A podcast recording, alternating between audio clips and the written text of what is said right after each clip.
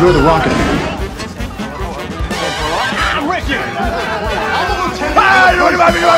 I'd like to take his, his face off.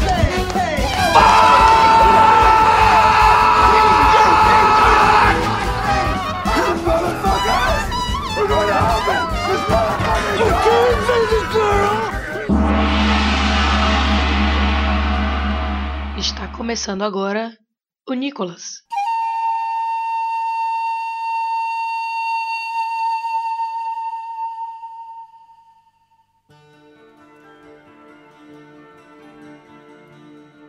Bem-vindas e bem-vindos ao Nicolas, a investigação aleatória e recorrente sobre a carreira do grande astro internacional Nicolas Cage. Aqui quem fala com vocês é o PJ e do meu lado temos aqui o cara conhecido como hacker Roberto Rudinei. Sou eu, eu estou aqui vestindo um sobretudo preto, com óculos escuro e digitando em uma tela preta com letras verdes. digitando as palavras hacker aqui. Hacker aqui. Exatamente. E do meu outro lado estamos com o assessor 2 JP Martins. E aí, JP? Estou aqui com minha máscara do Anonymous. We are Legion. E diretamente do Rio Grande do Sul. É isso mesmo? É isso aí. É pra ter perguntado antes da gravação, mas estamos na gravação, então vamos lá. O homem que sempre que possível está melindrando o FHC, Felipe Abal. Em? Quá. É.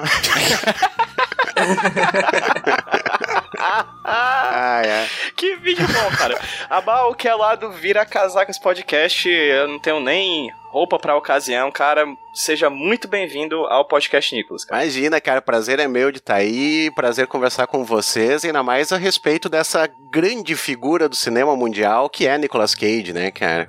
O cara que tudo que ele toca fica melhor. É impossível não gostar dele. É verdade.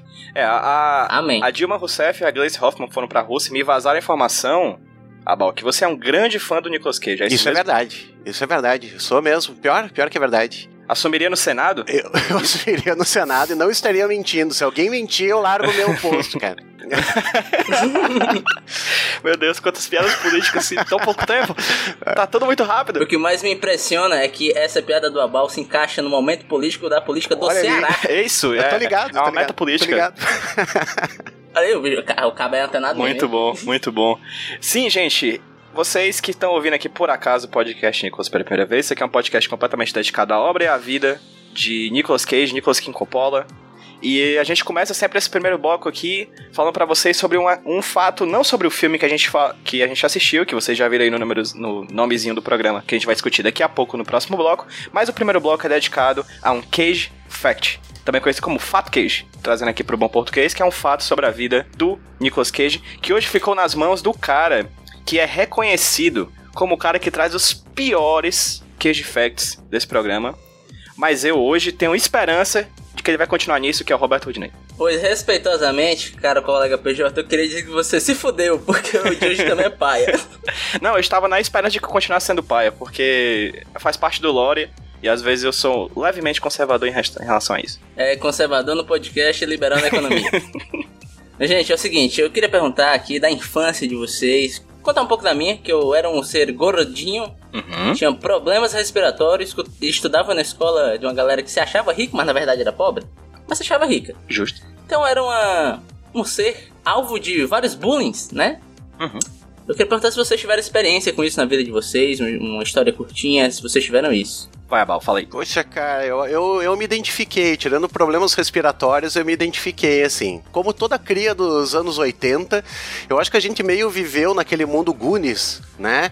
Então, aquilo é um retrato perfeito da juventude nos anos 80 e com certeza sempre rolava esse negócio de um bullying, de umas piadas, mas eu não me lembro de nada específico, agora me pegou de surpresa. Eu era gordinho, a gente é das- da década de 90, Abal. Mas a gente também viveu isso, porque a década de 90 também não foi boa. Na verdade, desde quando existe a humanidade, não existe década boa. Essa é a verdade. Mas fui gordinho, sofria bullying, até em que tal momento eu virei a chave e virei o bully. Não tenho orgulho disso, mas virei bully durante muito tempo. Fiz amigos meus chorarem e peço desculpas a todos eles que eu tô levemente emocionado. O importante é se arrepender, PJ. E tu, JP? eu não, eu sou perfeito, nunca tive esse problema. Justo. Olha só, mas sabe quem também sofreu bullying na vida? provando que é gente como a gente, provando que é um ser mundano. Ele mesmo, Nicolas Cage, cara. Cara, se tu não tivesse dito, eu não saberia, porque esse programa não é sobre o Nicolas Cage, né? Mas é, cara, é o seguinte, ó. Em um masterclass, uma entrevista muito grande. Aquele que ele deu na Transilvânia. Exatamente. Adivinha por qual filme ele foi divulgar? Mandy. Exatamente. Exatamente, é isso aí. É o seguinte, tal qual uma pessoa que nasceu com sobrenome, sei lá, Pinto Rego, como é que é? Já sinto o pinto aqui Já no sinto rego. pinto. Nicolas Cage tem um sobrenome de peso em Hollywood, famoso Coppola, né? Nick Coppola. E durante as gravações de um filme que a gente já falou aqui, que ele não aparece basicamente, que foi o Picardias Estudantis, ele relatou o peso e a dor de ter um sobrenome Coppola e ser ligado ao tio dele, o nosso querido Francis Ford Coppola. Ele dizia que todo santo dia ele ia lá para trabalhar, proletário, tentar seu lugarzinho ao sol e escutava piadas como I love the smell of Coppola in the morning. Todo dia é uma piadinha envolvendo algum filme do, do tio dele, né? Ele conta que era legal porque ele ia fazer os testes, né? Ia ser entrevistado, ia fazer um teste de atuação. A maior parte do teste era uma pessoa perguntando sobre Poderoso Chefão, sobre Apocalipse Now. E quando ele chegava a hora dele atuar, ele esquecia o texto. Justo. Rude, eu vou salvar teu Cage Fact, tá meio ruim. Vai. Que eu sei, eu tenho a, a continuação dessa história é que ele mudou o nome pra Cage antes do Valley Girl, né? Como é que, como é que chama mesmo? Como é que chama esse filme mesmo em português que eu esqueci? A gente já falou sobre ele. É... É, Sonhos Rebeldes. Sonhos não? E, e quando ele chegou lá, a diretora não sabia quem era ele. Então foi a primeira vez que ele sentiu. um- Isso, é verdade. não- Ele sentiu respeito enquanto ator. É, rapaz, eu tava gostando da do Rouge, mas melhorou ainda quando o JP, não tenho que negar, assim, um- é- nesse Cage Fact, que é um verdadeiro Medabot, de várias peças diferentes. Um, Megazord que você queria falar. Era, mas eu falei de uma geração um pouco mais nova. Poderia ser um tipo um Pokémon e o JP seria o meu Pikachu. Que? Ok, nada contra. não entendi também não, JP. Como é que a gente faz depois dessa? Expulsa, né? Pode, é, eu tô levemente incomodado Ô, o convidado veio aqui pela primeira vez. o cara já mete um Pikachu assim, na moral. Botando Pikachu nos outros. que, que é Enfim. isso? não é não, cara. Botou o Pikachu na mesa. Isso me fez pensar se o Nicolas Cage fosse um Pokémon, eu falaria Nicolas. Só piora. Vamos pro próximo bloco, pelo amor de Deus.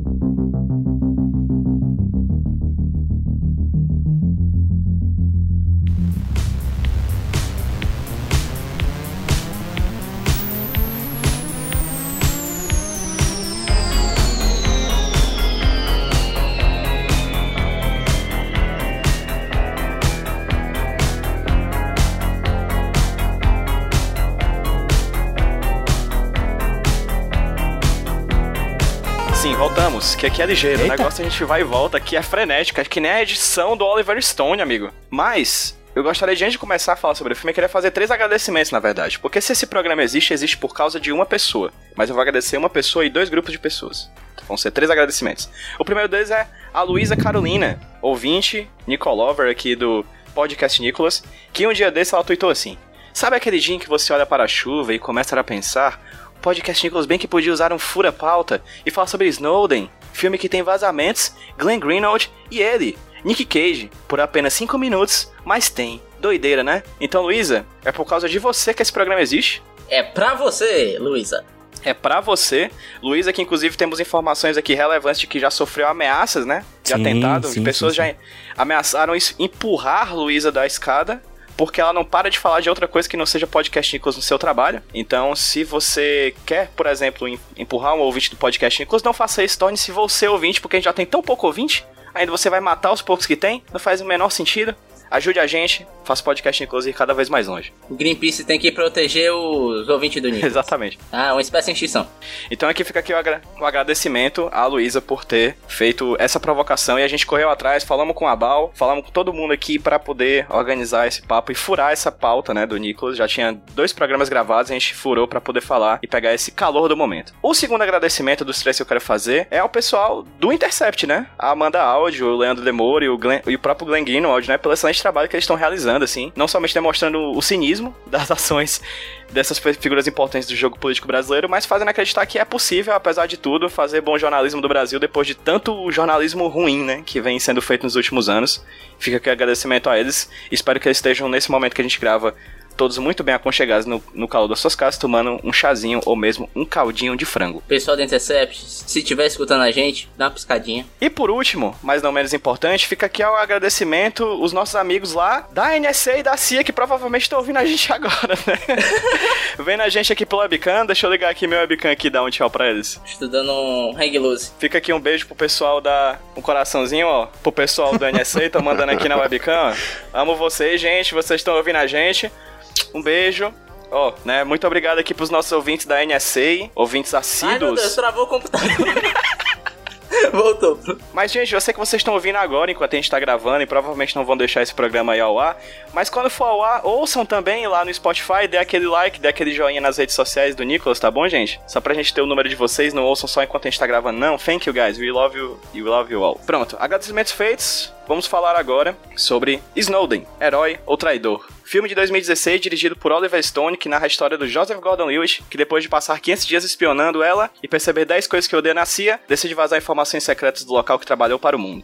Eu entendi essas, essas referências, Olha viu? só. É.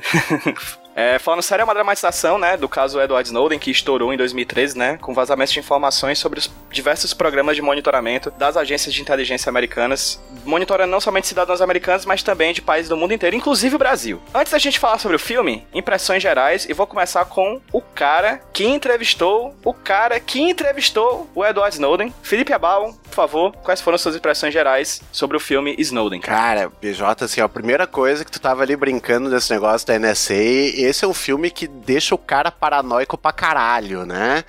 E tava eu vendo o filme pensando, putz, cara, eu gravei com o Glenn, gravei via Skype, eu tenho ele no Skype, então. Eu digo, é certo que nesse negócio do a gente espiona uma pessoa e quem tem ligação com ela e assim por diante, é certo, né? Que eu tô em alguma listrinha, né? Lá do, da NSA, assim, aparece.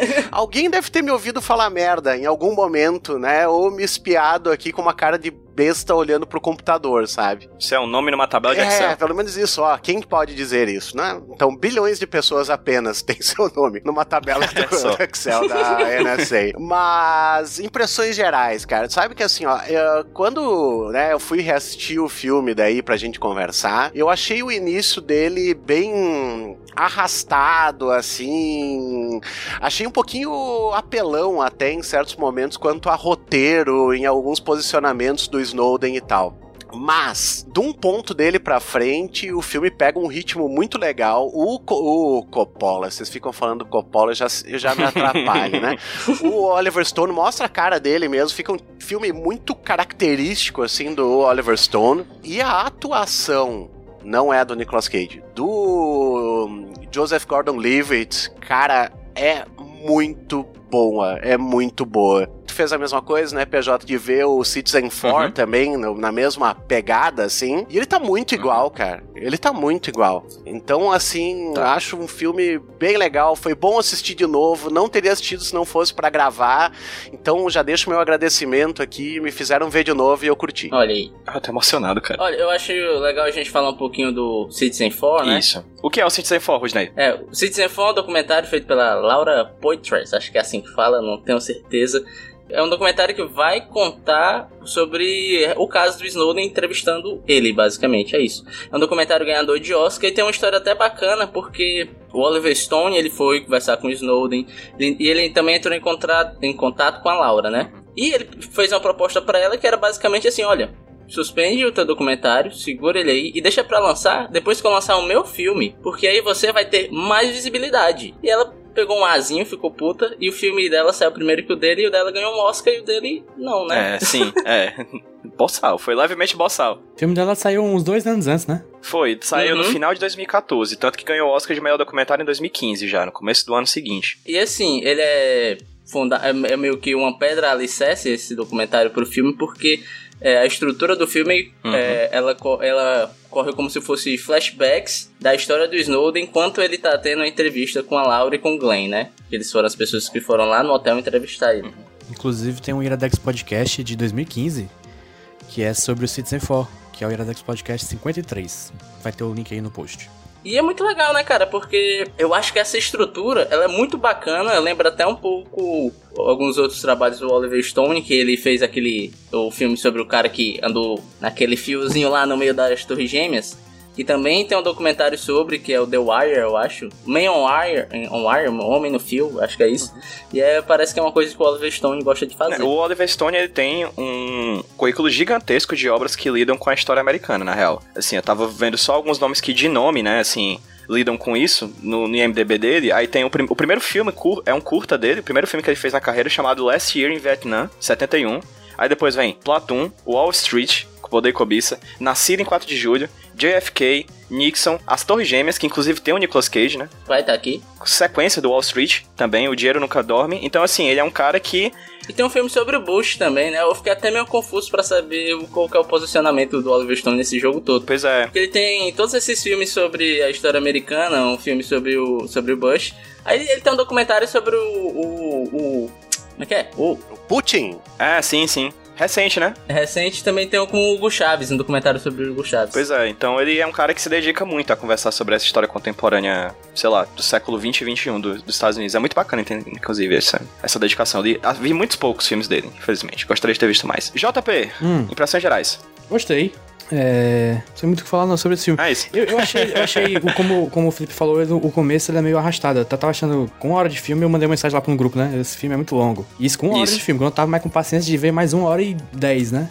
Mas depois dessa hora 10, o filme vai ficando cada vez mais interessante. E vai, começar, uhum. vai começando a parecer tipo um filme de espionagem, né? Só que sem a parte de ação. O, o, suspense que ele propõe é de, outro, de outra maneira, né? Não é aquela que a gente costuma ver no filme de ação. Isso. É um filme que tem 2 horas e 14, é bom pontuar isso, né? É um filme relativamente longo para alguns padrões. E achei interessante porque a minha visão geral ela foi um pouquinho diferente da de vocês. A gente tá gravando isso aqui numa quinta-feira, né? Eu fui na madrugada da quinta-feira, eu tava indo dormir e disse: vou dar um play nesse filme só para ver os primeiros 10 minutos. Eu só consegui parar depois de uma hora.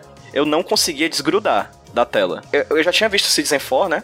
Então eu fiquei encantado por algumas atuações. Por mais que em um primeiro momento eu tenha estranhado o Joseph Gordon-Levitt como, como Snowden e o Zachary Quinto como Glenn Greenwald, né? Que são duas das figuras centrais que aparecem no Citizen 4 o tempo todo. Eu tenho que parabenizar muito, cara, a, a equipe de filmagem do, do filme, porque eles usam muitas imagens refratadas, né? Tem muita imagem de espelho, tem muita imagem de reflexo em câmera. Tem uma, um momento em que o Glenn Greenwald, né, o Zachary Quinto, ele tá falando com o Snowden pelo olho mágico do, da porta, e tem um outro momento em que o Snowden tá olhando pela janela e tem a imagem dele refletida na, no espelho. Nesses dois momentos eu disse, caralho, bicho, é o Glenn Greenwald e é o Edward Snowden. Parece que apagou os, os atores ali para mim, sabe? Aí, em alguns momentos do filme Chaves, assim, que parece que, eu não sei como eles fizeram isso, os atores desaparecem, realmente viram os personagens do, da trama real, né? No caso, da trama de fora do, do filme, que é acho eu, mais instigante até do que o próprio filme, assim. É, de longe, a melhor coisa do filme são as atuações, assim. Até aquela voz do Gordon Lewitt, né, que ele faz, aquela vozinha, assim, do, do Snowden, assim, só, é, ficou muito parecido, muito mesmo. No, no final, uhum. quando aparece aquela entrevista que ele vai como robozinho, assim, quando aparece o robozinho da primeira vez, eu olhei e digo, opa, aqui eles usaram o Snowden mesmo. E não era, né, só depois é que vai aparecer o Snowden. É bem legal. Uhum. Vale pontuar que é um filme que tá na Netflix, né, JP? Ah, sim. Eu procurei esses dias, não tava, e olhei, hoje de novo tava. Quem mandou foi a NSA. Ei, esse menino quer ver o filme? Manda, manda aí, Netflix. É, falando um pouquinho sobre a trama, certo?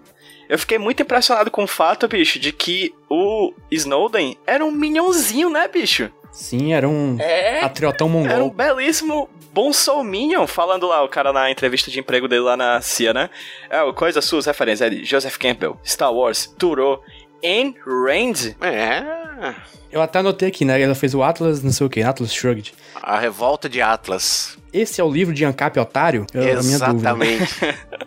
Exatamente. É, o, o, o Abal conhece mais de Ayn Rand do que a gente aqui, eu acho. Não, não, não, não. não, assim, de conhecendo, tô dizendo que você é um grande fã, ah, porque é fã só de Nicolas Cage. É verdade, é verdade. Não, se fosse, se o Atlas fosse o Nicolas Cage, era outra coisa, né? Mas uh, como é o, como é que é, John Galt, então é um bosta, sim, é, isso aí. Inclusive, tem que deixar registrada a hashtag chute seu ancap local, sim. né? Na, Todo na cabeça. esse Brasilzão. O... Mas essa foi a parte do filme que eu achei mais forçada, sabe? Porque aparece todo aquele negócio dele, ah, qual é que é o melhor país do mundo? Os Estados Unidos, né? Então ele é muito aquele negócio de carinha que vai. Sabe aquele negócio de sniper americano, né? Eu acredito Uhum. no país e todo mundo lá dizendo pra ele, ô mané, os caras estão atrás de petróleo. Ele, não, mas é o meu país, são os meus amigos. Ele continua com aquele blá, blá, blá, blá, blá. Daí se apaixona pela guria liberal, assim. E é claro, né? Tem um quê de verdade nisso aí, mas eu achei muito estereotipado, né? A figura dos dois. Ela é a liberal Obama, yes we can. E ele é o conservador, eh, lute pelo seu país, porque os Estados Unidos são o melhor país do mundo, não sei o quê. Não pode criticar o governo. É, que eu não posso criticar o meu presidente. Ah, cara, por favor, né? É muito. Não duvido que, você, que fosse tão, né, tão forte assim esse negócio dele. Então essa parte ficou meio estereotipada, eu achei meio difícil de passar dessa parte. Inclusive, Abal, eu queria dizer que eu acho que uma das coisas que eu menos gosto no filme, que é meio contraditório, porque tem uma coisa boa dentro do que eu não gosto, é o relacionamento dele com a menina que vem ser a esposa dele, né? É o seguinte, eu gosto dela. A atriz, que eu esqueci o nome dela, eu não consigo pronunciar o nome dessa mulher. Shailene Woodley. Shashain Woodley aí, ela é muito boa, cara. Culpa das estrelas, é culpa das estrelas o nome dela. É culpa das estrelas lá, a menina. Sim, ela tá muito bem, ela é excelente. Só que o personagem, do jeito que ele é escrito, do jeito que ele é usado na trama, me incomoda muito, cara. Porque é basicamente é uma personagem que só serve pra servir o personagem principal, o protagonista, sabe? Ela, ela segue cegamente, como se fosse. Cara, ela, é- ela é um prop. Né? Ela fica ali de canto e. Tanto que quem não conhece a história, quando chega no final e ele vai pra Rússia lá, se tu só conhece por esse filme, tu diz ela não vai ir. Sim. Hum, Porque ela é tão. Ah, eu danço e não sei o que, e eu briguei e fui- voltei pra casa dos meus pais, que parece.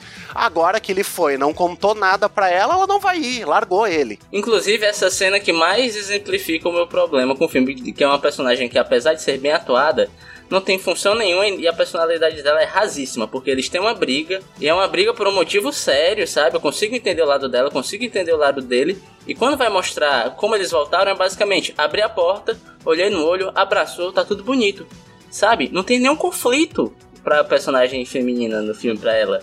Sabe? O filme é. Ela só. Ela é um item subserviente, única e exclusivamente ao personagem protagonista. Eu acho isso muito pobre, sabe? O filme finge que vai ter um- um- uma, uma profundidade no relacionamento, mas acaba não, não tendo. Ele fica.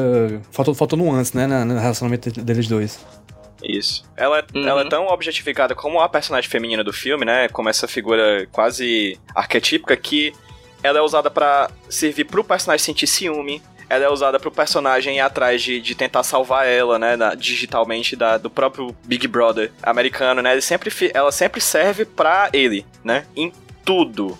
Seja dentro da narrativa, seja como elemento narrativo, fora dela, né? Como, como esse objeto que é, que é articulado. É, foi bem lembrado isso, Rude. Ah, e o, quando tu vê o Citizen 4 e a preocupação que o Snowden tem em relação a ela, né? Tem uma hora que ele conversa com ela e olha pela janela, assim, que tu vê que é fortíssima a relação dos dois.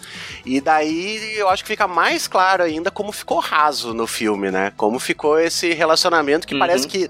Na verdade, o que, que parece no filme? Que ele é um baita de um nerdão, ele é mais feio que ela um monte, e daí ele consegue a guria bonita, e daí ele, ah, pelo amor de Deus, agora eu tô com ciúme, agora eu não quero que ela me largue, não sei o quê. E não é isso aí, né? Quando tu vê o Citizen 4, tu vê que é uma relação normal, né? Não, não tem esse melindre, haha, né? Coloquei.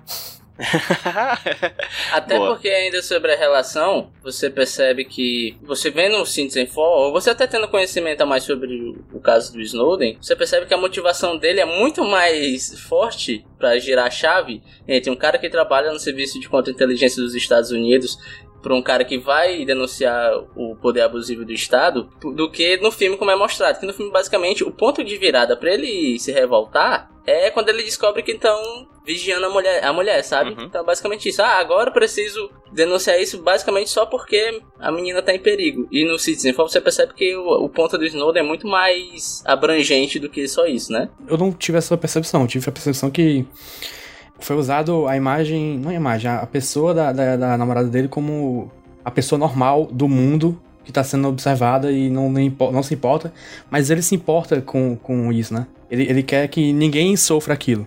Aquela vigilância. Eu vejo meio que ela funciona, como o JP falou, como um totem para mostrar a pessoa comum e para mostrar essas várias dicotomias do filme, né? Porque você tem um cara que trabalha pro Estado e quer ter uma vida privada, e essa, essa discussão entre público e privado é o tempo todo chocando uma com a outra e, e se choca na figura dele. Você tem a figura dos caras que são que trabalham de, por trás de computadores e em, em locais extremamente cheios de concreto, jun, junto com a ideia que ele tá transando com a, com a namorada dele e pode ser que esteja sendo mostrado na tela do pelo pela webcam do, do... É, eu gosto muito da figura do Snowden nesse filme, porque é essa figura que segura todas essas tensões. Ele é um personagem que ele tá tenso o tempo inteiro. E não é uma parada que ele, ele usa de artifício banal para mostrar essa tensão, sabe? Uhum. É só no olhar, é só na postura é. dele. Quando alguém fala alguma coisa pra ele, a reação dele é muito minimalista, sabe? Sim. Eu gosto muito continuar nas coisas que a gente tá gostando do filme, porque a gente melindra, mas mesmo assim a gente gosta do filme. Eu particularmente gostei bastante. Vocês têm algo mais a falar sobre as coisas boas do filme? Acho que nada específico. Por enquanto, não. A Bal, tem alguma coisa que você acha interessante? Você falou, por exemplo, do estilo Oliver Stone. Tu já assistiu outros filmes dele? Como é que você gostou do estilo dele nesse filme? Cara, o Oliver Stone, pra mim, assim, ele é um cara. Ele, ele tenta bastante, ele chuta muito de fora da área. E quando ele faz gol, é golaço, sabe? Mas tem o jogo que tu vê inteiro e ele não, não anima, né? Tu falou de alguns filmes dele que eu gosto muito. Eu gosto muito do Platoon, ele é um filme que marcou minha, minha infância, adolescência. Uh, um, dois filmes que tu até não chegou a, a, tocar neles, mas que são muito bons. O Assassino por, Assassinos por natureza, por natureza, eu acho uma obra fantástica. Ah, esse é bom, esse muito bom. Ele produziu também o que que eu tinha visto que é muito bacana, cara. Ah, o, po o Povo contra Larry Flint, cara. É muito legal também. Uh, então eu, eu, eu, gosto de bastante coisa assim do, uh, do Oliver Stone, cara. Eu acho ele um dos, dos uh, fora da curva, assim. Assim como ele já fez algumas bosta, como aquele. Os Selvagens, eu acho que é o nome, que faz pouco tempo que lançou. Cara, é muito ruim muito ruim, assim. Uh, mas assim, ó, tem. Eu ia guardar, na verdade, para depois, nas cenas prediletas, mas então eu já, já vou estragar de pronto aqui. Porque ó, a coisa que eu mais olhei e disse: caramba, isso aqui é Oliver Stone pra caralho. Não, não vou nem estragar. Vou contar uma outra coisa que eu achei Oliver Stone pra caralho. Aquelas cenas okay. quando estão no Havaí, que ele muda de fotografia pra uma cor mais quente, que fica aquele reflexo na tela, sabe? Sim. Uh, aquilo é muito marcante de Oliver Stone. Aquilo foi muito cara dele. Né? E eu acho muito uhum. bonito, até porque ele vai marcando tempos, né? Ele vai marcando épocas diferentes, porque o bacana é que quando rolava aquilo lá, era quando ele tinha aquela liberdade para falar com ela sozinho, né? Ao contrário do dentro da casa, quando sempre estava tudo observado, né? Aliás, achei rude da parte dele, achei conservador ele ficar todo constrangido para para transar na frente da, do notebook, né? Mas essa, isso aí eu acho muito legal. Depois eu vou falar mais uma coisa uma, da minha cena favorita, assim, que daí sim eu acho o negócio Oliver Stone escarrado e que ficou muito legal. É, quando, quando eu penso em Oliver Stone, como eu falei, eu acho que eu, esse é um dos primeiro, talvez, ou pelo menos eu vi muito pouco. Uma coisa que, engraçada, que no primeiro momento sempre vem na minha cabeça é uma espécie de esquizofrenia, assim. Ele brinca com a ideia de não ter um padrão na, nas imagens dele. E aqui ele extrapola isso pra caralho, né? Ele coloca a imagem normal, aí vem um reflexo, aí de uma hora pra outra você tem outro filtro de imagem como se fosse a câmera da, da Laura, aí você corta, aí você tem imagem preto e branco como se fosse as fotografias da, da Lindsay Mills, né, que é, que é a personagem que, que é a namorada do, do Snowden. Então, assim, ele brinca com isso o tempo todo, o que, para mim, pessoalmente, me incomodou mais do que me fez emergir, certo? Mas eu entendo perfeitamente que é o jeito dele. Interessante porque eu tava dando uma olhadinha aqui nas trivas e tem umas trivas muito boas que eu vou deixar para falar mais pra frente. É, esse é o primeiro filme que ele grava digital. É, eu ia falar isso. Eu acho que é por isso que ele abusa em tanto, tanto em shots diferentes, Isso. Sabe? Você tá vendo uma hora que o Snowden, de uma hora pra outra, você tem um infográfico. Ele brinca muito com isso, assim. Esse é o primeiro filme que ele grava como digital. Ele grava, grava digital antes nos documentários. Mas as ficções dele eram tudo película. É, as coisas que mais me chamaram a atenção foram as atuações, que eu acho todas muito boas. Até quem tem pouco tempo em cena. É, eu acho que o único problema que eu tenho com o filme é só de estrutura mesmo e do jeito que ele resolve contar a história, que eu acho meio sem foco, sabe? Tem alguns detalhes que são muito bacanas. Por exemplo, no comecinho do filme, nessa, na parte do filme, quando aparece em câmera, sempre tem um, um zunido. Vocês notaram isso? Hum, Uhum. O quê? Eu não... Eu, Dessa vez eu não assisti na minha televisão, eu assisti com fone de ouvido. E aí, toda vez que aparecia uma câmera, aparecia um barulhinho agudo, cara. Não, não percebi não. Eu Quase também não. é muito louco, assim. É, me lembrou muito aquela sensação, vocês já assistiram 127 horas? Sim. Não. Do. James Franco, que ele fica preso na pedra. Que filme chato pra caralho. Vai tomar no cu, cara. Porra, mas 120. Corta o braço e faza, mano. Naquela cena do dele enfiando o. Acho que é uma colher que ele se transforma, que ele transforma numa lâmina. Quando bate no osso, tem um zunido tão alto, meio que pra dar a ideia da dor que ele tá sentindo, né? E aqui tem isso o tempo todo, assim. Parece que toda vez que mostra uma câmera fica um. Bem. Bem baixinho, mas que se você tiver com fone de ouvido, que acredito eu numa sala de cinema, né? Dá pra, dá pra sentir, assim, um incômodo. Não sei se foi eu que assimila isso, ou se mais pra frente ele deixa esse efeito de lado, mas com o passar do tempo eu já não deixei de sentir, mas no começo do filme é bem isso. Mas ele é um cara que ele sabe criar incômodo, né? Todo o filme ele vai ficando mais incômodo progressivamente, que vai acompanhando o incômodo que o Snowden vai sentindo de estar sendo filmado das câmeras em volta dele, sabe? Eu acho isso muito bacana. Uhum. Abal, Oi. Fala aí da tua cena, cara, da cena que tu curte. Ah, Pra falar. ver se é a mesma nossa aqui, porque tem umas coisas pra falar também. É bacana a gente falar depois sobre um pouquinho a questão social desse filme, né? Tipo, porque tem coisas ali que ele aborda que são muito incômodas, cara. Mas fala aí sobre a tua cena. Cara, a cena que eu curti bastante, né? E eu acho bem com cara do Oliver Stone é quando ele tá, ele é chamado lá pra tomar uma carraspana do chefe dele, que é o que o Corbin O'Brien lá. Isso, isso aí. Que grande filme do Adam Sandler. E o cara tá no, sendo projetado no telão, e naquela hora tu dá uma olhada e diz assim: ah, um pouco forçada essa projeção no telão. E o cara vai ficando gigante e vai mostrando o Snowden pequenininho, que é Uhum. aquela imagem exatamente do tipo, tu não é nada. Então assim, ó, eu tô de olho em ti, eu sei o que que tua mulher tá fazendo, ela não tá te traindo, pode ficar tranquilo. Tu mentiu no teste do polígrafo dessa última vez.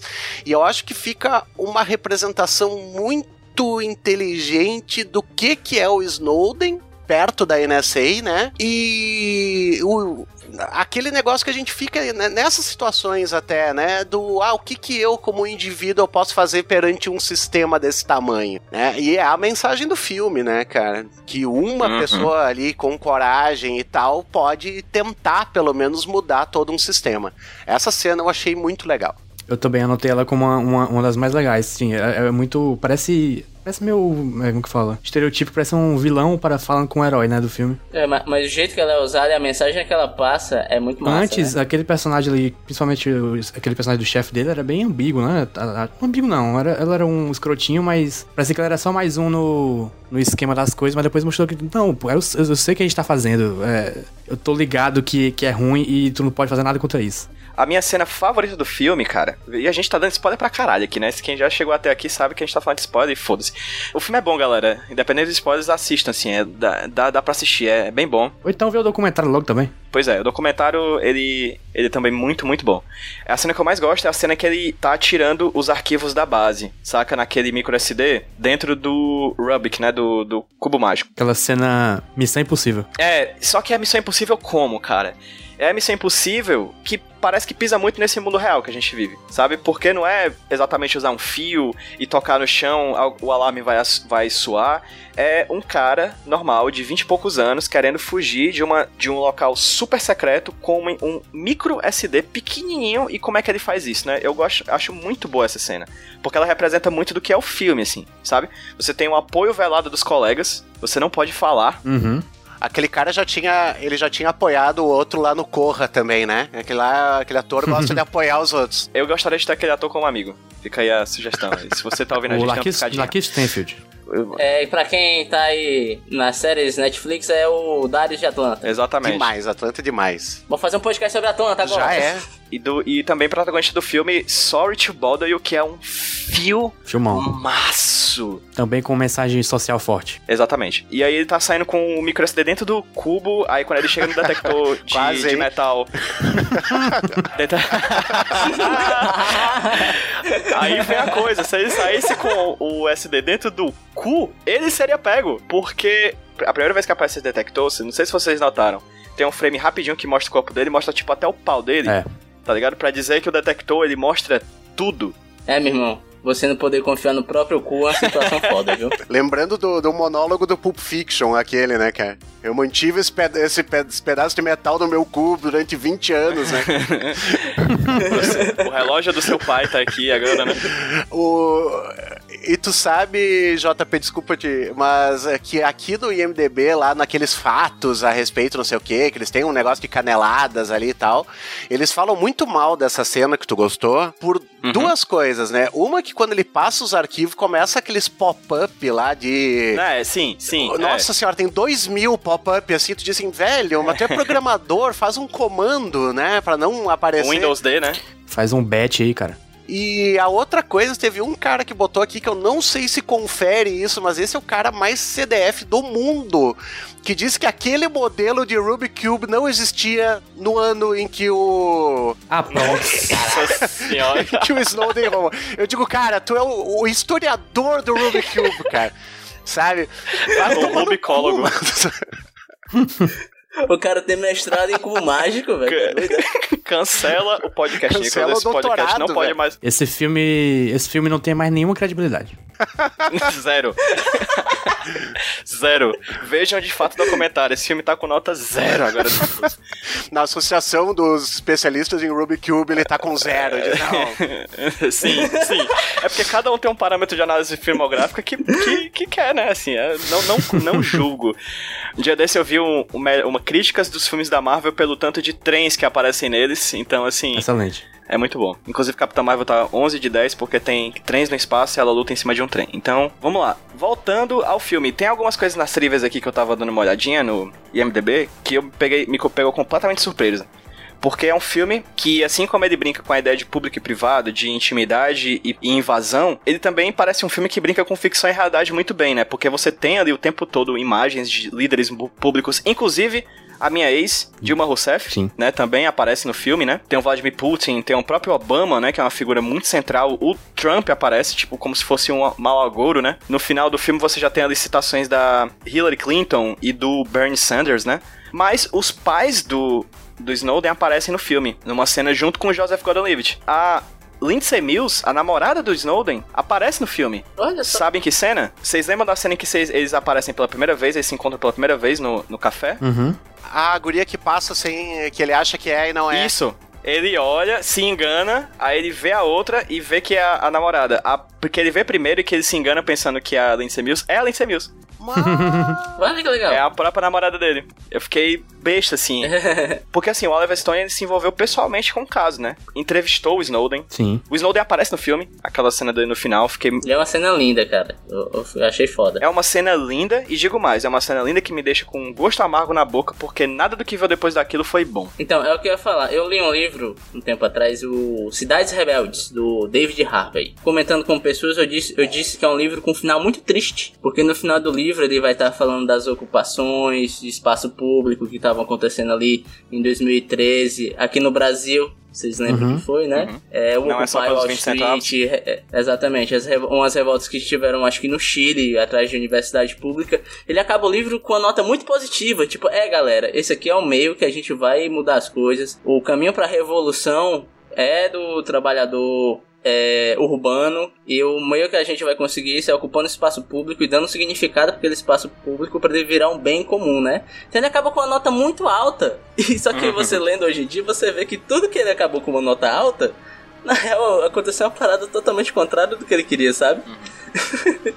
é a mesma sensação que eu tenho vendo esse filme, que o final do filme é mega apoteótico, olha só, várias coisas mudando, e na real, não. Na real, piorou. Trump, Bolsonaro, fake news, pós-verdade, uma maneira de piroca, né? Tá tudo aí. É que 2013 é aquele ano que vivemos perigosamente, né? Que sonhamos perigosamente. Porque Uhum. tem o David Harvey, tem esse Cidades Rebeldes, o Manuel Castells vai começar a falar bastante sobre essa questão das redes e tal. Ah, parece que muita coisa é jogada depois de 2008, assim, pra gente se tocar. A questão, porra, quantos filmes que saíram excelentes em relação ao Crash de 2008, né? A bolha de 2008, ah, em relação a todas essas questões. Ah, e depois a gente cai agora, realmente, ele fica horrível e pior, né? Não sei se vocês ficaram com a mesma sensação. Parece assim, ó, porra, o Snowden se sacrificou pra caralho pra fazer isso. Ele e outros, né, cara? Ele e outros. Uhum. Ah, e a gente não só cai em questão política, porque talvez 2013 tenha sido um ensaio para coisas que virão depois. Né? A gente nunca sabe, as coisas são muito difíceis de acontecer em um momento, eclodir e mudar tudo, né? Mas principalmente de, porra, cara, a- a- eu me lembro que na época a gente começou a se cuidar pra caralho e a gente parou, né? Tanto em questão de Uhum. comunicação segura, quanto em disponibilização de dados, em tudo isso aí, né? A gente se entregou pra todo esse sistema, cara. Eu acho que o pior de tudo foi isso aí. Eu me senti um baita de um merda, cara. Sabe uma coisa que me chocou muito nesse filme, cara? Foi como esse filme e o Citizen 4, eles falam muito do Brasil. O Brasil foi um dos focos principais das ações do governo americano, né, da NSA e da CIA, de monitoramento. O e-mail da Dilma foi monitorado. A gente pode estar falando disso aqui de brincadeira, mas provavelmente a gente pode estar sendo monitorado também. Eu tô botando muito na conta, né? Mas talvez eu seja um nome no Excel, porque o Abal é. Então agora nós seremos também. Obrigado, Abal. De nada, gente. Olha, Abal. Valeu. Tamo junto. É, ninguém solta a mão em ninguém. ninguém solta a mão de ninguém. ninguém. Ninguém pula a célula de Excel de ninguém. E o que mais me impressionou dessa história toda é como parece que a gente não fez nada como país, sabe? Assim, isso que mostra no filme da. A Dilma aparece no filme do Citizen Fall, eu fico vendo. Caralho, bicho, o Brasil foi central. O burburinho foi tão pequeno aqui. Ah, E a Petrobras, né, cara? A Petrobras. isso, né? a Petrobras. Exato. Aí pra gente ser francês em queimar carros diariamente, né? Mas, bicho, essa questão do, da, do Brasil nesses filmes, eu fiquei besta como foi há cinco anos atrás, seis anos atrás, mais ou menos, o que aconteceu isso tudo. Eu fico olhando e disse, cara, eu nem lembro, eu nem lembrava disso, sabe? Eu também não. no essa meio de mar de lama, parece que eu não consigo ver o que tá ali depois de meu, meu centímetro de lama, assim, na minha frente. É tanto, cara, que o, o Felipe falou que dá um medinho, né? Dá uma paranoia vendo esse filme. E eu realmente senti um medo, cara. Até um medo meio Lovecraftiano, um, um horror cósmico. Ah, cara, porque assim, é o medo do desconhecido, cara. Você se sente muito impotente vendo esse filme e comparando com o que tá acontecendo hoje em dia, você se sente muito pequeno, sabe? Tipo assim, cara, como é que eu vou combater isso, cara? Os caras têm toda a informação do mundo. Eles podem caçar quem eles quiserem. E assim, hoje em dia a gente sabe que ainda rola, que não parou. E, o que é que eu, aqui no final, no fim de mundo da Pacatuba, eu posso fazer diante disso, sabe? Dá uma sensação de potência muito grande, Eu cara. fico, eu fico, eu vou além só e digo mais do que a impotência, eu me sinto violado, cara. É que isso é o que. Desculpa, PJ, pode ir. Não, fale. Não, é você que fala, você tem prioridade. Não, eu só ia dizer que isso faz parte daquilo que se chama de capitalismo de vigilância, né? Porque além de toda essa questão governamental, que é claro que aqui no Brasil vai ser muito mais restrito, penso eu, a questões de empresas, né? Porque, poxa, é uma coincidência, né? Que a gente tem o pré-sal e daí começa a ser vigiado em relação a toda né? Toda essa questão de Petrobras e tal, mas principalmente isso a gente pode viver na pele, a gente pode, qual- todos nós aqui temos exemplos de coisas que a gente conversou em particular com o celular por perto e começa a vir o anúnciozinho direcionado pra você, né, cara? Então, o Bookagate. é, então tu vai ter toda a Amazon, o Google, essas empresas com certeza estão fazendo. E é assustador mesmo. É assustador, assim, o nível em que pode chegar. E é importante, uma cena que a gente já falou a respeito, parece. É daqueles que ela fica. A, a- a personagem da esposa do Snowden fica meio bobo, né? Porque ele chega e diz: Ah, a gente pode estar sendo vigiado. Ela diz: Mas eu não tenho o que esconder. E é extremamente ingênuo da parte dela o eu não tenho o que esconder. Porque vai saber. Né, o que que estão atrás e outra não é para você ser vigiado. Você tem direito à sua privacidade. Essa desculpa que é a grande questão da modernidade, né? Esse embate que existe o tempo todo entre medo e segurança que sempre vem em detrimento da liberdade, é a grande discussão que existe hoje em dia, né? É a grande discussão que tem. Se você for parar pra pensar, apesar de ter diferenças dada a tecnologia da época, é o mesmo discurso que foi, foi usado antes, sabe? Ah, vamos instaurar uma, entre aspas, uma leve ditadura aqui, tá? Porque tem um perigo aí desses tais comunistas, né? Que querem tomar o Brasil. Então a gente vai fazer isso aqui pra segurança de vocês, tá? Povo brasileiro. Então sempre aparece um. Cria-se um inimigo externo unipo, onipotente, onipresente, com a desculpa. Parece que é só pra fechar mais o cerco em volta da, da, da população, sabe, cara? E é como eu falei, cara, tudo isso faz eu ficar muito aquele sentimento de insignificância perante o que vem por aí, sabe? Sendo que a onipresença, na realidade, é o que, é, na realidade, é o que eles desejam, né? É o que, Exatamente. É que os governos autoritários desejam. Eu queria levantar uma questão antes da gente chegar mais pro final desse papo sobre o filme, que tá muito bom, inclusive, a discussão. É o seguinte. Abal, e o Obama, hein, bicho? Ah, velho, mas assim, ó, isso Puta que pariu. É, mas é que assim, ó, isso é um negócio que vamos combinar. A galera tem uma imagem idealizada do Obama e da Hillary Clinton também, né? Porque quando chegou ali nessa última eleição com o Trump, ai ah, meu Deus, a Hillary assim, velho, nunca se matou tanto em ataque de drone quanto no governo Obama. E com a Hillary no meio, sabe? O negócio do Hope dele, do Yes We Can, ele foi bem Uh, como é que eu posso dizer? Mas ele foi bem tímido, sabe? Porque ele foi um cara que teve várias coisas assim terríveis nesse espectro. Claro que ele é outro que estava lutando dentro de um sistema nada fácil, né? Porque o interesse uhum. econômico que tinha em torno de tudo isso aí, ou tu acha que é fácil essas terceirizadas onde trabalhava o Snowden, chegar pra eles e dizer, amigão, obrigado pelos seus serviços, até semana que vem, né? Não é. Esses caras têm. É, são milhões e milhões e milhões que estão rolando em cima disso. Mas é, o Obama não é. A, o pessoal criou um imaginário em cima dele, que ele seria excelente, uh, e não, não, não, não confere assim com a realidade. O Obama ele atuou muito forte nessa questão da gente ver, tanto né, nos filmes dá para perceber que ele perseguiu o Snowden, ele podia ter chegado em um determinado momento e dito: olha, nem eu sabia obrigado, agora vamos tomar providências. E não, o cara é processado por, por, por espionagem, cara. Então, e se viesse a Hillary, não seria nada diferente disso aí. Talvez fosse pior, né? talvez ela seja mais belicosa ainda do que o Obama. Então, às vezes a galera pega liberal americano como se fosse padrão de um, sei lá, um socialismo desenvolvido. E não é nada disso aí, cara. Uh, nada mais conservador do que um liberal no poder, né? Tem um momento do filme que aparece o Obama, né? E perguntam se ele vai despender um jatinho para prender o Snowden, né? Ele fala: Não, eu não vou mandar um jatinho para prender um hacker de 29 anos. E ele fala hacker de um jeito tão desdenhoso. E é interessante como isso dialoga com o que a gente tá tendo hoje aqui, né? Porque essa palavra do hacker, né? Que na verdade não foi hacker, né? Ele não hackeou nada, assim. Não. É, é como a palavra que, que o João até falou no, naquele anticast que tu gravou com ele. É engenharia social, né? Sim. É um carinha que pegou um XD, botou no computador, passou os arquivos, saiu e, distribuiu, né? O que, é que tem de hack nisso? É o discurso só para descredibilizar ele, né? Como se fosse um é. guri do nada que tivesse pego entrado nos sistemas e feito isso aí de sacanagem, né? Para prejudicar o USA, USA, né? Essas bobagens assim. É até parecido com o tipo de debate que tá, que tá acontecendo aqui, né? Você vai ver lá a participação do, é bem igual. do Sérgio Miro uhum. na CCJ. É o mesmo discurso que você vê nesses recortes do final do filme do Obama falando, né? Da Hillary. Em nenhum momento ninguém ataca. Ele, em ninguém momento é, ele ali ataca o mérito do, do que está sendo discutido. Ele ataca a forma, sabe? E é muito impressionante como a figura que une esses dois casos é o Glenn Greenwald, cara. Eu fico. como, como é que pode? Existem 7 bilhões de pessoas no mundo. Aí vem o Glenn Greenwald, cara, e une os dois. Eu fico besta, cara. De verdade, assim. Agora, o que é mais legal para quem tá de olho agora nesse momento do Brasil e vê esse filme, é, tem uma coisa que é interessantíssima, né? Que é tu ver o modus operandi do Glenn. Porque é. uhum. ele pegou, foi soltando aos pouquinhos e de repente pá, então tá, né? Porque eu não, não lembro a época se aconteceu isso de pegar e, tentarem tirar a credibilidade dos arquivos, né?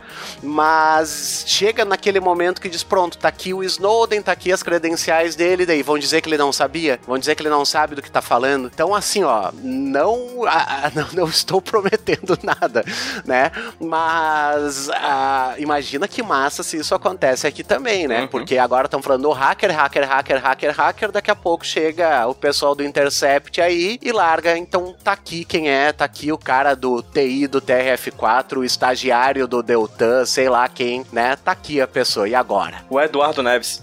O Eduardo, não, na- a família Neves não faz coisas boas pro Brasil, tá? Então não pode ser o Neves. Eu gosto porque é uma estratégia que é muito emulando, emulando a estratégia do. Eu sei que é meu pai falar isso, mas simbolicamente o lado de lá. Né? Porque quantas vezes a gente já não teve dias em que parece que a gente não tem mais nenhuma esperança, porque todo dia é uma porrada diferente do governo Bolsonaro. Que é uma estratégia muito similar do governo Trump. Todo dia, quando você tem uma desgraça, no terceiro dia você já esquece a desgraça de dois dias antes. Né? Então, meio que eles vão. Eles, eu já até falei isso em outro podcast. Meio que talvez eles tenham uma tabelinha de Excel de desgraças em que eles vão estrategicamente liberando as porradas para que no final do dia a gente não tenha mais nem energia de pensar em, no- em qualquer coisa. E aí o Glenn ele, usa uma estratégia muito parecida para contra-atacar. Ele joga uma informação, deixa as pessoas baterem cabeça. Quando fala alguma coisa, ele vem com outra informação, aí deixa as pessoas baterem cabeça. Quando é- fala outra informação, ele vem com outra. E assim por diante, assim. É, é muito inteligente, cara. É uma construção de narrativa muito perspicaz, sabe? Ainda mais com, com o tanto de informação que ele diz hoje ter, mais do que na época do tipo do Snowden, né? Porque o Snowden não tinha áudio de Zap Zap, né? É muito interessante assim ver como, como essa estratégia tá muito tá sendo muito bem utilizada pelo pessoal do Intercept. Gente, falamos muito, né? Mas assim, teve um nome que a gente falou muito pouco. Não, não, não. Então, antes dele, antes dele, eu quero só fazer uma menção honrosa à dentadura do Timothy Oliphant. Sim, cara, que dentes. Por quê? Eu tô vendo Deadwood, cara, que é muito legal. E ele, quando me aparece com aquela dentição lá pra frente, eu digo, ah, velho, o que que fizeram? cara? Que bosta é essa aí, mano? o dente chega e depois de dois minutos que tu vê o, o Timothy Oliphant chegando, né? Tão gato. E daí pega e faz isso com o cara. Poxa, como assim, velho? Sei lá, sei lá. Muito bom, muito bom. Ah, queria falar também que tem uma música original do Peter Gabriel no filme, né? Que é muito boa, por sinal, que é aqui encerra o filme. Do caralho. Nicolas Cage, né? Esse podcast, afinal, não se chama Barack nem se chama Edward, né? Se chama Nicholas. Nem Glenn. Não se chama Glenn, poderia, mas poderia ser. Fica aqui a sugestão. Mas, JP, o que, que você achou do Nicolas Cage no filme, cara? Cara, tem muito que achar ali não, né? Você tem que até que você tem até que você tem até que procurar, inclusive. Porque ele aparece o quê? Literalmente seis minutos, provavelmente. Ele é basicamente o Ben Franklin, né? Do, do Lento Tesouro Perdido, só que em vez de ser obcecado por, sei lá, história, é por criptografia e computadores. Uhum. Ele serve como um, um professor brevemente pro, pro Snowden, né? E assim, no- ele, ele aparece tão pouco que você não tem muita ideia do que, que- qual é realmente o papel da, daquele personagem, o Hank Forrester, na, na, na formação, digamos, do Snowden, mas tá lá, parece importante. Rude, o que, que tu achou do Nicolas, cara? Às vezes as pessoas pre- precisam fazer um favor pro amigo, né? Ele não cobrou, ele fez por um favor. Ele já era, ele já era, já tinha feito filme com É, o Oliver Torres Stone, né? Gêmeas. Aí ele foi pra, pra, por um Olha favor. aí, e ele foi de boas, assim. Pois é, então assim, não tem muito o que falar, mas tem um, uma ceninha específica que eu acho muito boa. Ah, já já a gente guarda pra gente quando a gente for falar dos Cage Moments, porque agora é o Abal que vai dizer o que ele achou do Nicolas Cage no filme. Cara, é, a única coisa que eu posso dizer, eu acho, é que ele mereceu a indicação ao prêmio dele, que ele concorreu nessa atuação ao Framboesa de Ouro. Eu achei justíssimo. Ah, não. Ah, Sim. que é isso? Ah, cara, Não tá meu tão Deus do ruim. céu, ele tem, ele tem três cenas, ele tem três cenas. Numa eu achei que ele fosse beijar o Snowden, porque ele vai falar, ele vai extremamente perto. A única coisa que eu pensei foi, tomara que o Nicolas Cage não esteja com bafo, né, porque ele vai extremamente perto e diz, é isso que tu quer fazer, guri, tu tem certeza, não sei o que. Daí ele fica muito perto, eu digo, gente, é agora, rolou o clima, né, ele vai, vão se pegar. Gostaria, inclusive. E aquela, Chipo. e aquela no fim, que ele tá sempre fumando, né? Daí ele tá lá sentadão. Ele fez! Ele fez! Pra esposa é dele, né? cena. É isso aí, mulher. É isso. E a, e a mulher lá fazendo uma lasanha, não tá nem dando bola pra ele, né? Ele, ah, o guri, ali, ó. Aí, meu, minha menina. É muito, é muito chinelagem, velho. Só faltou ele fazer um Esse Menino é Meu, tá eu ligado? sabia. É, eu acho, eu acho isso perseguição pessoal contra o Nicolas Cage, cara. Não tá tão ruim, velho. Porra, já, ele já fez coisa muito não pior, achei, cara. Qual é? Eu gostei. Às vezes que aparece. Sabe quando você tá no- na seleção brasileira? Aí tira, tipo, o Gabriel Jesus e bota, tipo, o Fernandinho, que o filme continua igual. É a mesma coisa aqui, sabe? Tirasse e botasse o Nicolas Cage, ia ser a mesma coisa, entendeu? E assim, pelo menos tá lá. Pelo menos ele fez o favor de nos fazer assistir. Pensa, Bal, se ele não estivesse lá, a gente não teria assistido, não teria pedido pra tu assistir, cara. Então a gente tem que ficar grato de vez em Não, quando. não, não, não. Eu, eu apoio totalmente a participação dele. Eu acho que aquele momento de chinelagem, ele é importante pro filme. Sim, cara. gosto. Eu acho, Pra rir, né? eu acho relevante. Claro, não, pra tudo. E ele rola uma intensidade quando ele aparece, né? Porque tem aquele negócio, ah, isso aí é a Enigma, é a Enigma. E essa outra, isso aqui nunca foi quebrada. Sabe? Então eu acho importante aquilo ali, cara. Ele é intenso. Ele não teve aquele momento Cage de estourar, né? De dizer assim, que bosta! Quebrar alguma coisa, mas é massa. Eu gosto né? do jeito que o Abal fala, porque ele fala muito parecido com o jeito que o Nicolas Cage fala mesmo, né? Bom dia, bom dia! Como você tá? É, e você? Ele é intenso, cara. Cage Moments. Intenso, que, que adjetivo incrível. Eu acho que o Cage deveria ter feito o Glenn, cara. Me conta tudo! Não, você não se me pergunta! Ia ser massa. Imagina ele falando desse jeito com o sotaque do Glenn, tá ligado? Me conta tudo!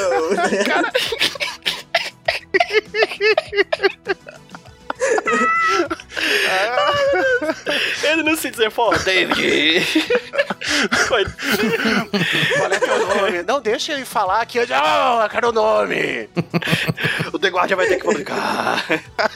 Publica agora, senão eu publico. Ah, né? Ser massa, cara. Caralho, eu tô chorando. Ai, eu nem ai. imaginava que eu ia chorar de rir nesse programa. Ai, meu Deus. Sim, Cage Moments. Tem um Cage Moment que eu adoro, que é o primeiro momento que ele aparece com o Snowden e o Snowden fala: Eu não bebo nem uso drogas. Então qual é a sua alternativa? Computadores. Então, Snowden, você veio para o puteiro certo. Existe uma série de frases que na gramática mundial só podem ser ditas por Nicolas Cage, e essa é uma delas, cara. Então, Snowden, você veio para o puteiro certo. É, é muito Nicolas Cage, cara. E aí, tem outros Cage Moments, galera? Não. O, o meu é só o do. É isso aí, menino, né? Esse é mina meu. Pode crer, esse é o melhor, cara. Ele fumando lá com um, né, um cinzeirinho do lado, que, tu, é, que ele erra de vez em quando, dá pra notar. Né? Bate a cinza no chão. Mas é muita complexidade pra uma atuação de seis minutos, cara. Mas dá pra notar tudo, cara. Ele cria todo um personagem ali. Tu entende que ele bate cinza no chão e que ele apaga o cigarro na lasanha. sabe? Depois que ele termina de comer, ele apaga na lasanha. Ele é esse tipo de pessoa. Então eu enxerguei toda a vida do Hank Forrester nos seis minutos que o Nicolas Cage retratou. Tem que ter um Ele é o cara que agora. acorda e toma a metade da cerveja que ele deixou da noite anterior e ficou em cima do balcão. Quente, né? Quente, sem gás, ele toma de manhã. Esse é Hank Forrester. Eu diria Sabe? mais, Então- eu diria que tem que ter um spin-off desse personagem e tem que ter uma versão desse filme só com ele. Um filme de 4 minutos e meio. É um curta. Curta. Melhor a vida de. Hank Forrester. Hank Forster, herói ou traidor?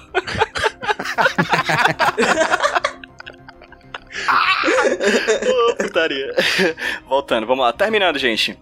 Vamos para a parte das notas. Para quem tá ouvindo a gente aqui pela primeira vez, existem duas notas para ser dadas pro filme. Uma nota como filme, dentro do universo de filmes que são feitos e filmados dentre todos os filmes já filmados. E outro como filmes do Nicolas Cage, que é como a atuação do Nicolas Cage está boa ou não, ou talvez não boa ou ruim, são palavras muito pobres, mas talvez intensa, né? Como nesse filme agora do Snowden. E vou começar com o meu amigo João Paulo Martins. Por favor, João Paulo, suas notas. Minha nota é 8,5. É, tirei um ponto e meio por causa do Rubik Cube que não existia na época, né? Mentira, eu tiro, eu tiro um ponto e meio porque no começo do filme eu tava meio confuso. Tem aquela parte do, do que a gente não comentou que é ele, o Snowden e o Timothy Olyphant interagir com o banqueiro. Eu não entendi exatamente qual era o objetivo dele, daqueles personagens ali no momento. É, eu achei confuso o pedaço. Essa primeira hora eu achei chata até, mas depois fica mais legal e eu acho um, um ótimo filme 8,5. E como E Nicolas Nicolas Cage? Cage 6,5 porque é isso que a gente falou, não tem, tem muito o que fazer não. E eu não achei ruim, né? Eu achei ok. Então eu botei na média aqui 6,5. Rude, nota do filme e nota do Nicolas Cage. Minha nota como filme, eu gostei, apesar de que eu acho que eu falei coisas ruins do filme aqui, a maior parte do tempo, mas eu gostei. Pra mim ele é um filme nota 7,5. Os problemas que eu vejo nele, é, além da personagem feminina, que eu é, abrangi muito que eu falei, que é o problema de foco. Porque eu vejo duas abordagens de uma mesma história nesse filme, eu acho que é por isso que ele ficou tão, tão inchado, porque duas horas e meia, eu acho que dava pra ter sido cortado menos meia horinha ali. Porque por um lado, ele quer ser um filme que foca na história pessoal do Snowden, mostrando como uma, uma pessoa que estava dentro de um meio que se, que se revolta é, contra esse meio que ele estava inserido, e no outro, ele quer ser um filme que aborda o problema gigante de toda essa vigilância exacerbada de, por uma, de uma superpotência para todo mundo. Eu acho que ele fica nesse conflito entre essas duas abordagens uma, mesma, uma mesma história e acaba não tendo tanto foco no que o, o filme quer contar, sabe? Eu acho que uma, uma cena sintomática disso é uma cena pessoal, quando o Snowden volta com a mulher dele, ele, ele vai falando que pensava em ser feliz, aí vai mostrando a cena dele sendo uma rotina, e do nada corta e ele vira um professor falando: Mas aí, eu descobri mais coisas da NSA e, e vira um monólogo uhum. gigante, sabe? Eu acho essas cenas de explicação muito truncadas porque ele quer fazer essas duas abordagens e as duas não conversam muito bem dentro da mesma narrativa. Então por isso que ele nota 7,5, apesar de eu gostar muito, principalmente na parte humana do filme, quando foca na história do Snowden, que eu acho ele um personagem intrigante complexo e o, o Gordon Left é, a bala no filme. E pro Nicolas Cage, só por causa do Felipe, eu vou dar um 8. Ele me fez enxergar além do que o filme poderia. É, eu acho o filme muito, muito uhum. bom. A esquizofrenia do Oliver Stone, como eu falei, me incomoda mais do que me joga para dentro, mas eu acho o roteiro legal. Eu acho uma história bacana. Eu gosto dessas idas e vindas no tempo, né? Porque o fio narrativo do, do filme é uma reencenação, vamos dizer assim, do que a gente vê no Citizen 4. Então eu recomendo bastante que quem tiver com um tempinho livre aí faça. E é isso mesmo, tem que assistir Citizen 4 porque é um puto de um documentário. É bom pra caramba.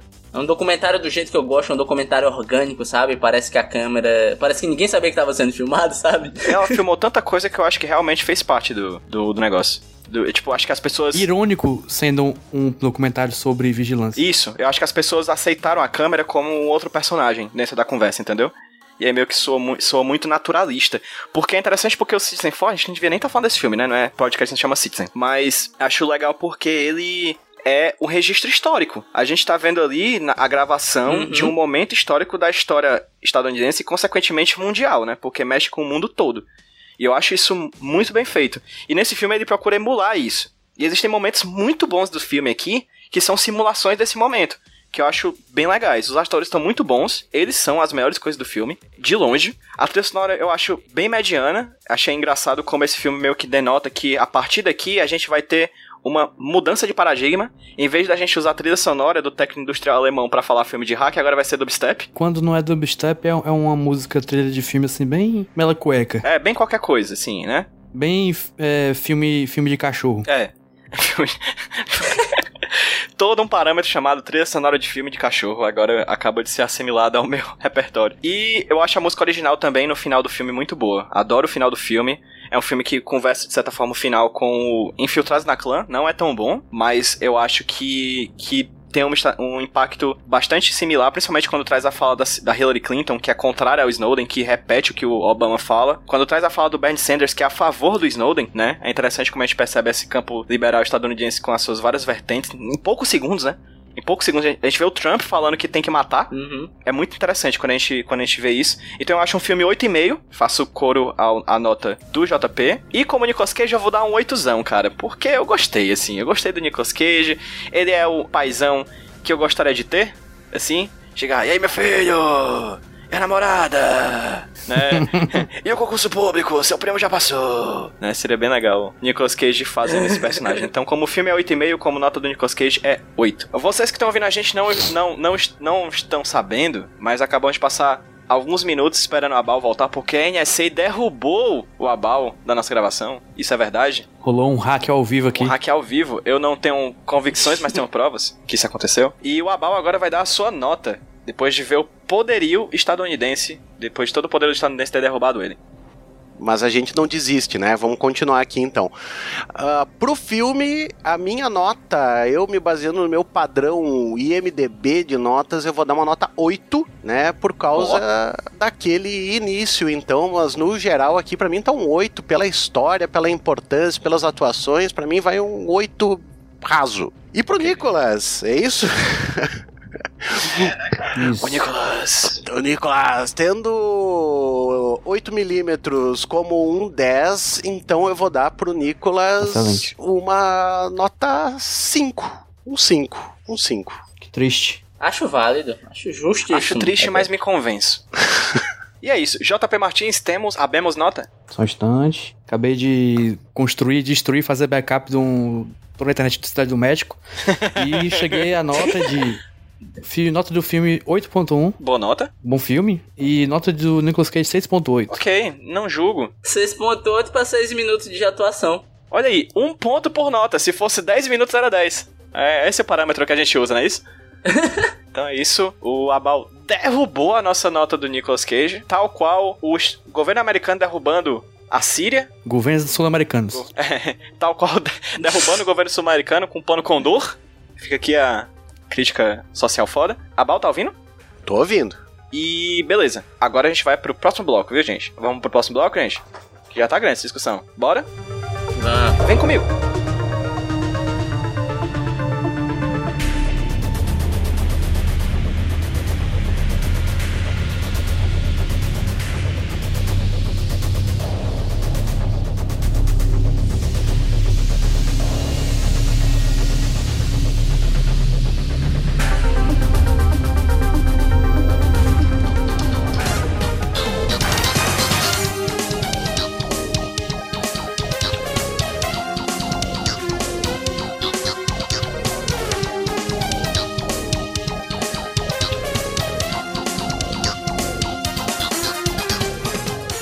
Chegando no terceiro momento do podcast Nicolas, chamado Só Porque Tem Queijo no Meio. Porque a gente indica alguma coisa só porque tem queijo no meio. E quem vai indicar pra gente hoje é o meu xará de trás pra frente, JP Martins. Então, aqui só porque tem queijo no meio, eu vou indicar uma publicação. Publicação seriada. Seriada não, é, é uma revista, um fanzine, é, produzido por um cara chamado Torio Garcia. Gar- Garcia, porque em espanhol ele tem um site chamado Nick Cagepedia, que, que inclusive nos segue lá no, no Twitter por algum motivo. Não sei se você sabe ler português, não sei se ele ouve o podcast, mas ele segue a gente. É, e ele tem um Caralho, fanzine chamado Nick Cagepedia El Fanzine. E tem textos sobre Nicolas Cage, ilustrações e etc. O que você imaginar sobre Nicolas Cage tem lá. E já tem quatro edições, se não me engano. E pra que você que mora na Espanha e quiser comprar, você vai lá nas feiras de fanzines que ele tá sempre, tá sempre lá é, com os fanzines pra vender.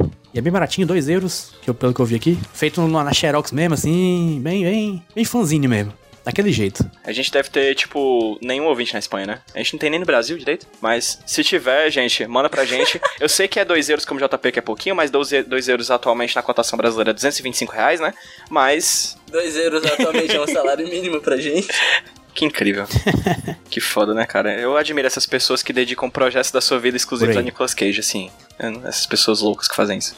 e é isso. Vamos É, pro último quiser bloco? saber mais, é, siga o Nick, Nick Cagepedia no Twitter, tem no Facebook, tem o, o blog também, que ele escreve de vez em quando uns artigos. E é isso. E a 5 parece que vai sair, provavelmente, a revista 5.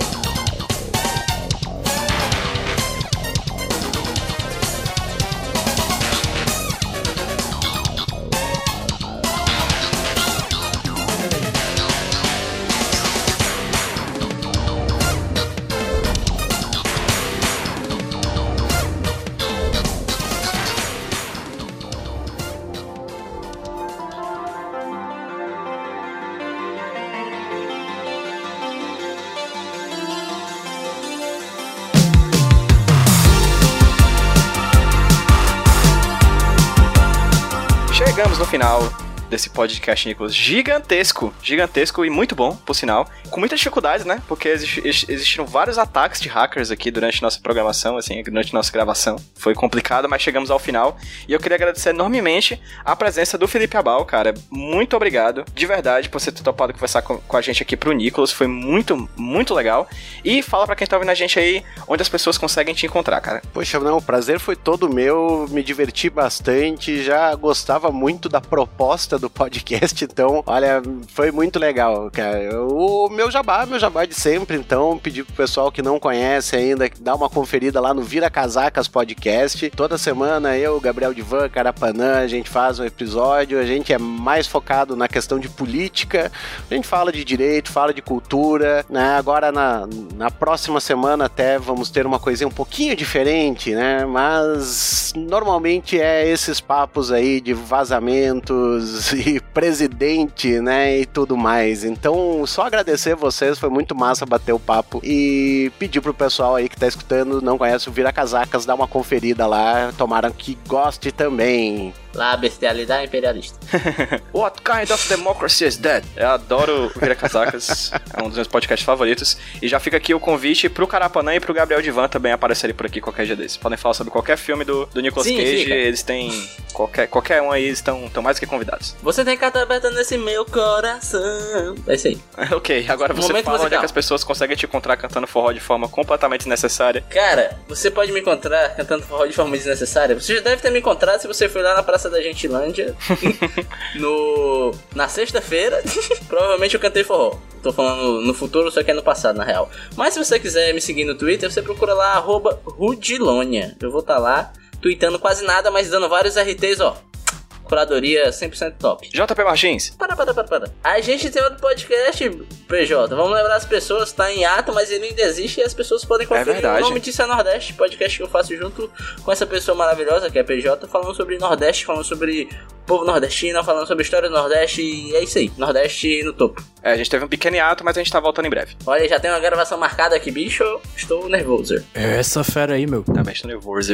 E JP Martins, É, João Paulo no Twitter. é, Eu também faço uma curadoria de tweets melhor que a do Rude. Sim, não, não, a minha curadoria de RTs são a, é, advém da curadoria do JP, eu sou a curadoria da curadoria. Ok. E siga quem gosta de musiquinha de videogame, todo dia VGM no Twitter e no YouTube. E siga Podcast Nicolas no Twitter e no Instagram. e no Facebook. Para de trocar esse nome, não precisa. Foda-se, Zuckerberg. Pra quem quiser me seguir nas redes sociais, no Twitter eu sou o Pedro PJ Brandão. E você pode seguir o meu trabalho semanal lá no HQ Sem Roteiro Podcast, que é um podcast sobre pesquisa acadêmica e quadrinhos. Tem lá, arroba HQ Sem Roteiro no Twitter, arroba HQ Sem Roteiro no Instagram e arroba HQ Sem Roteiro na rede social do Zuckerberg, que o JP odeia. Então vocês podem seguir a gente lá também nesse né, nessas redes sociais. Muito obrigado a todos. E agora a gente vai pro momento final, que não tem sorteio. né? Ah, é verdade. Porque esse aqui é um fura pauta e a gente não vai fazer sorteio de filmes. Ah. Então fica aqui o convite pro Felipe pra depois talvez aparecer em um outro momento, gravando sobre outro filme do Nicolas Cage que ele ama, que eu sei que são vários, né, isso, Abal? Real, real, real. Então já fica aqui o convite pra outros Nicolas, pra você também, Felipe Abal. E muito obrigado a vocês que ouviram, gente.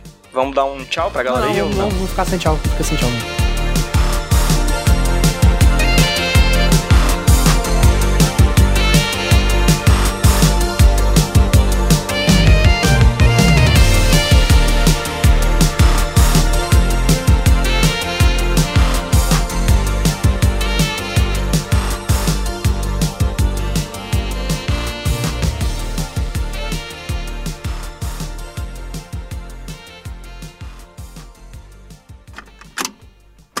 Eu sou o Rudinei e eu editei esse podcast.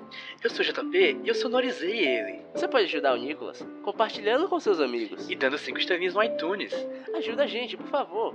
Deixe o seu recado depois do bip. Tchau!